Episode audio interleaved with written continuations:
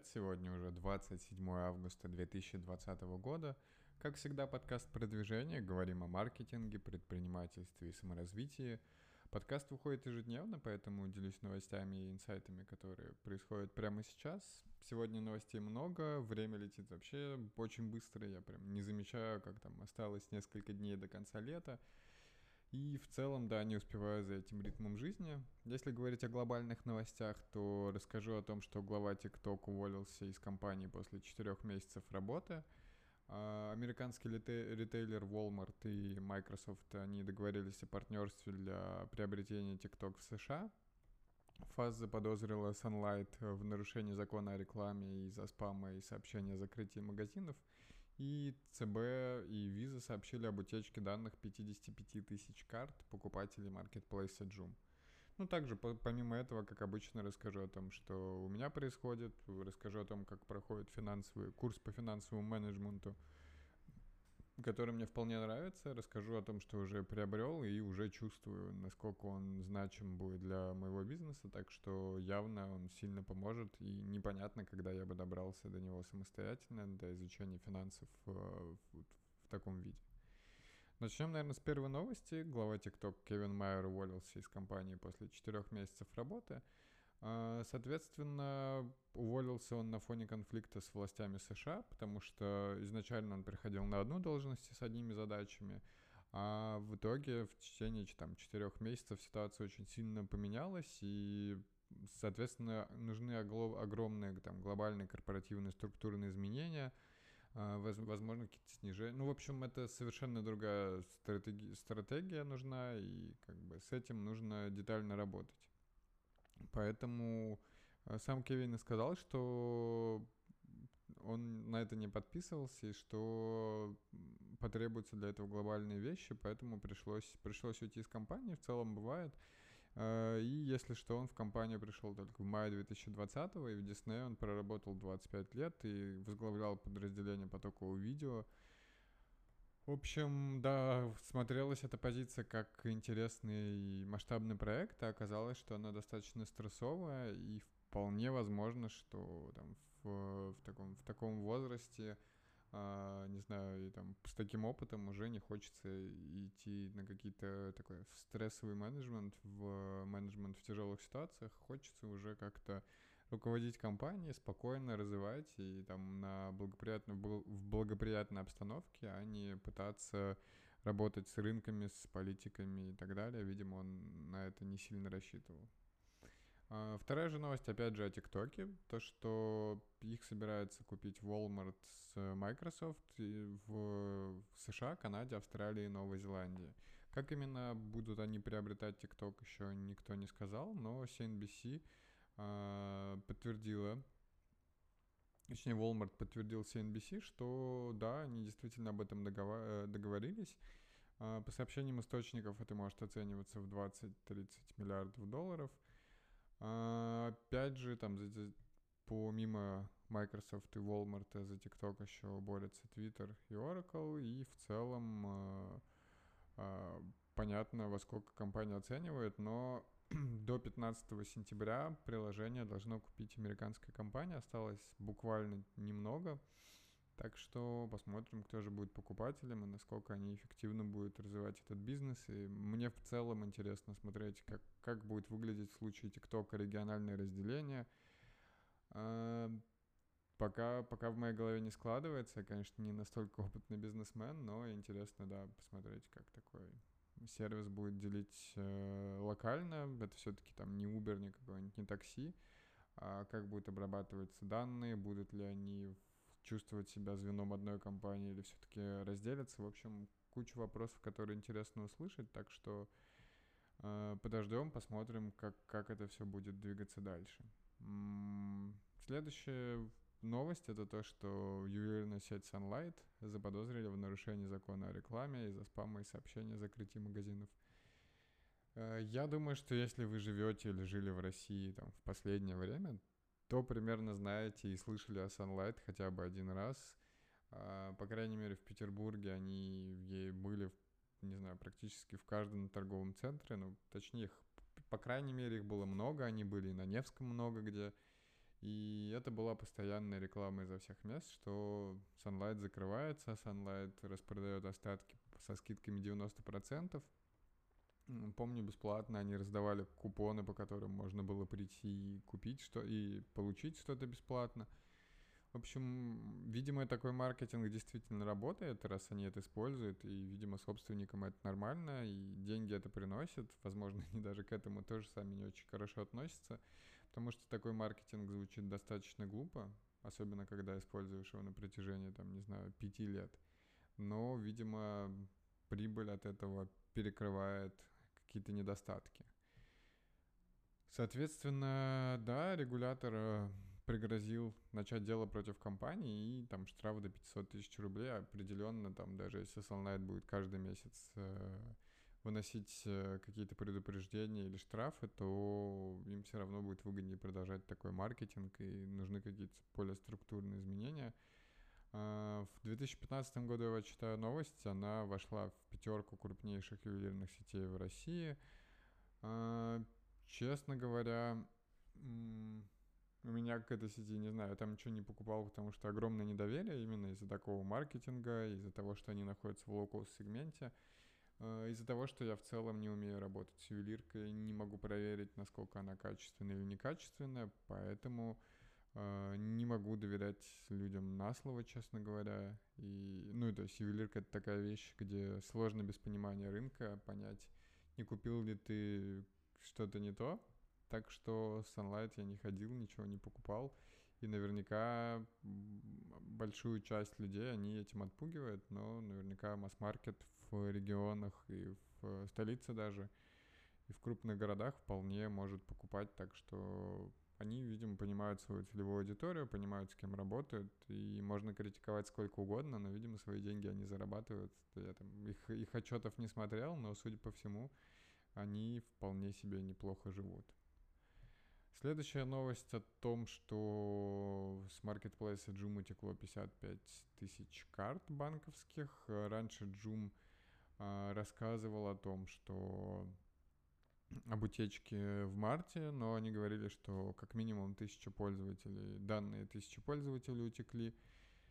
А, и что там были имена, адреса, контактные данные пользователей, но информацию о банковских картах мошенникам узнать не удалось. Сейчас же Visa и Центробанк говорят, что первые шесть и последние четыре цифры номера карты, они передаются, это стандартная схема. Срок действия, указания платежной системы и банка. В общем, достаточно много вещей утекло. Причем сама компания говорит, что они не могут подтвердить, что это база корректная, потому что им сначала нужно проверить все, э, все записи, проверить, насколько они действительно и валидны и утекли от них, и после этого уже можно будет э, проверять и выносить какие-то выводы. В целом, заявление, конечно, можно делать, наверное, с точки зрения пиара чуть по-другому, чтобы не гневать какой-то народ. А, и вполне можно это выразить по-другому. Но идея логичная, что они не могут говорить, что у нас 55 тысяч э, юзеров угнали, потому что нужно сначала все данные проверить. Может, там половина людей подмешана. Но опять же, не очень круто, потому что Joom, честно говоря, не помню, кому принадлежит, и не хочу ошибаться. Сейчас проверю. Или не проверю, нет. А, не смогу проверить. Но Joom достаточно большой marketplace. Эм, и в целом это достаточно сильный такой кейс с утечкой данных. Не знаю, будут ли им доверять юзеры. Вполне, насколько я знаю, за это могут грозить огромные штрафы. То есть понятно, что там данные полностью карт не утекли, что есть всякие стандарты PCI DSS, по-моему, или как они называются, когда как э, компании должны хранить э, карты, данные о юзерах, и если там какие-то нарушения происходят, то там чуть ли не за каждого человека нужно будет заплатить огромные штрафы, так что посмотрим, насколько действительно эта утечка реальная, насколько они правильно хранили данные карты, но явно к ним со стороны там и регуляторов, со стороны виза, я так понимаю, там только визы утекли, Э, могут прийти достаточно крупные санкции, и придется, такая утечка будет стоить довольно дорого. Так что посмотрим. Интересно, я в целом про эту новость уже забыл, которая была в марте. Возможно, даже рассказывал в подкасте, но не помню о ней. Так что, опять же, посмотрим, что и как. Если говорить о сегодняшнем дне, там, с моей точки, с персональной точки зрения развития, то сегодня так тяжко было вставать. Я рассказывал вчера, что в 12 ложусь. И сегодня там в 8.30 еле смог встать. И так пока раскачивался, просыпался, что-то делал.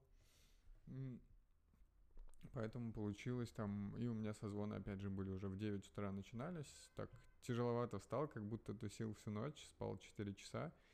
А, примерно такие ощущения, хотя по факту я спал 8,5 часов и там просто поел перед сном и лег на пару часов позже, чем обычно.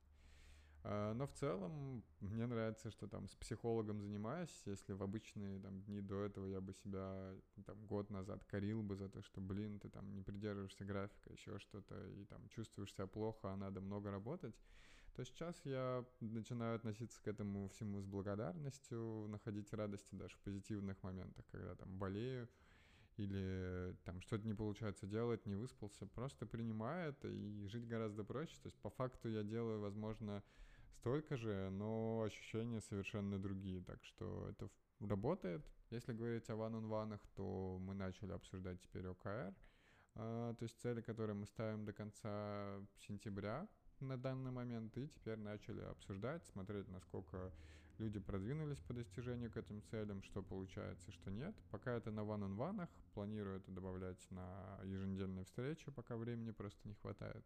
Это уже хороший формат, потому что мы подвели промежуточные итоги. Без этого, я думаю, даже бы не смотрел на цифры. Так что я чувствую огромный профит от этого и будем делать это дальше.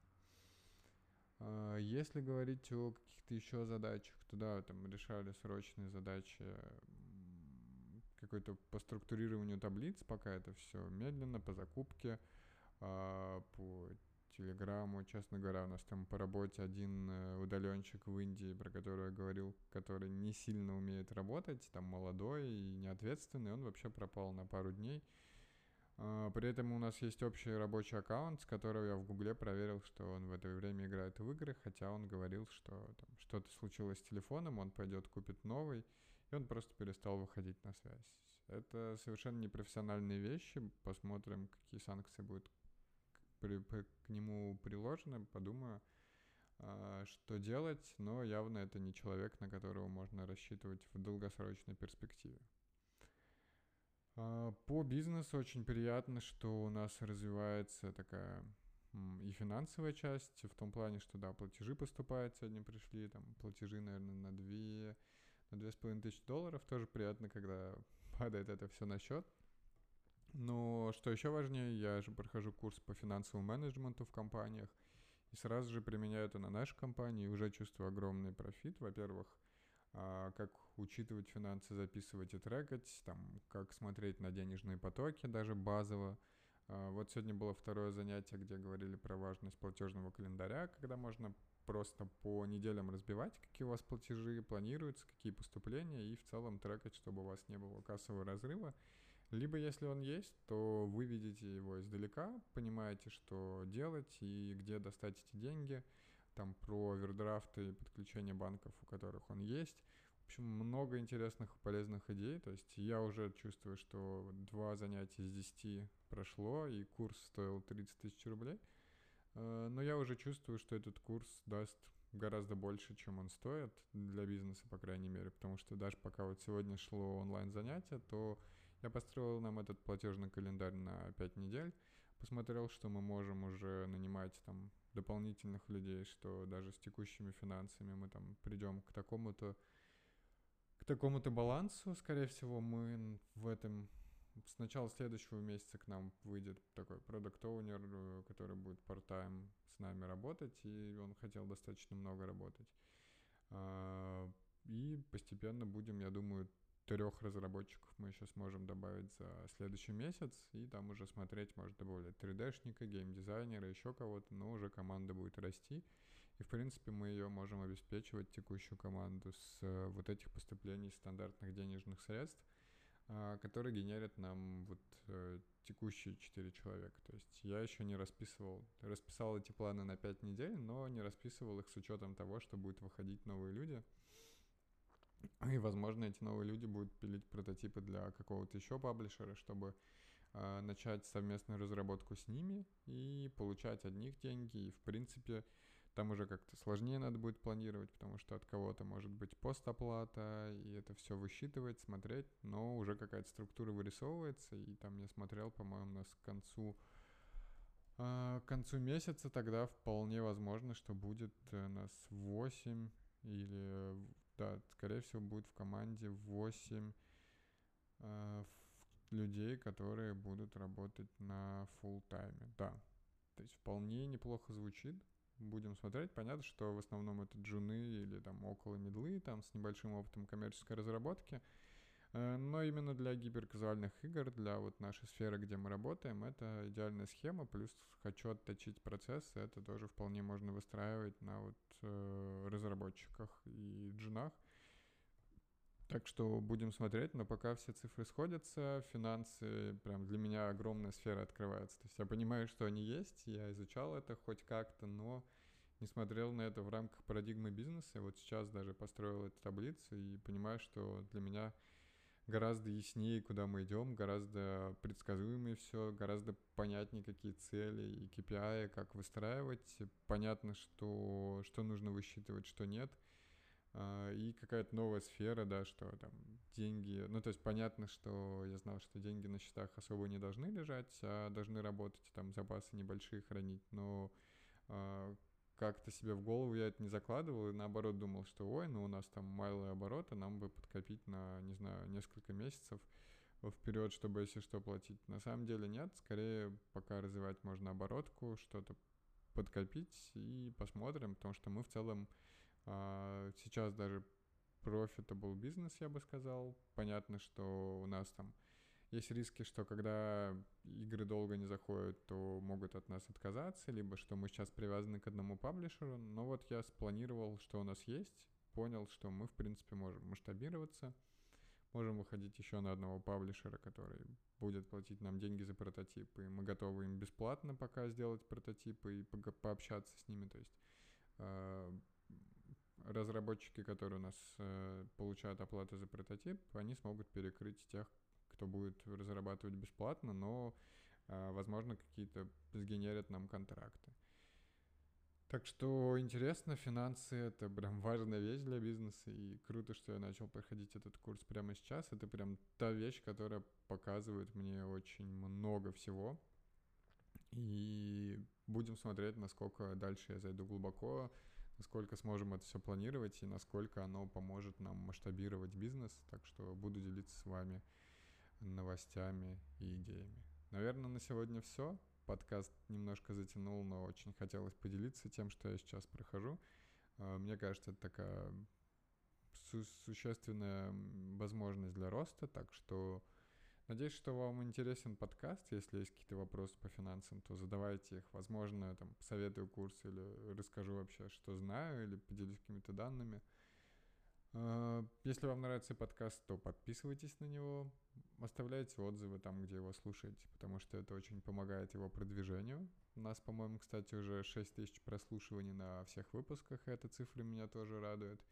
И, конечно, приходите слушать завтра, приходите слушать послезавтра. Это наилучшая поддержка, которую вы можете оказывать подкасту, это слушать его ежедневно. Так что не забывайте обо мне. Надеюсь, что у вас неделя проходит отлично четверг прошел хорошо, осталось там пятница поработать, и выходные можно немножко расслабиться. Э, и, конечно, услышимся завтра.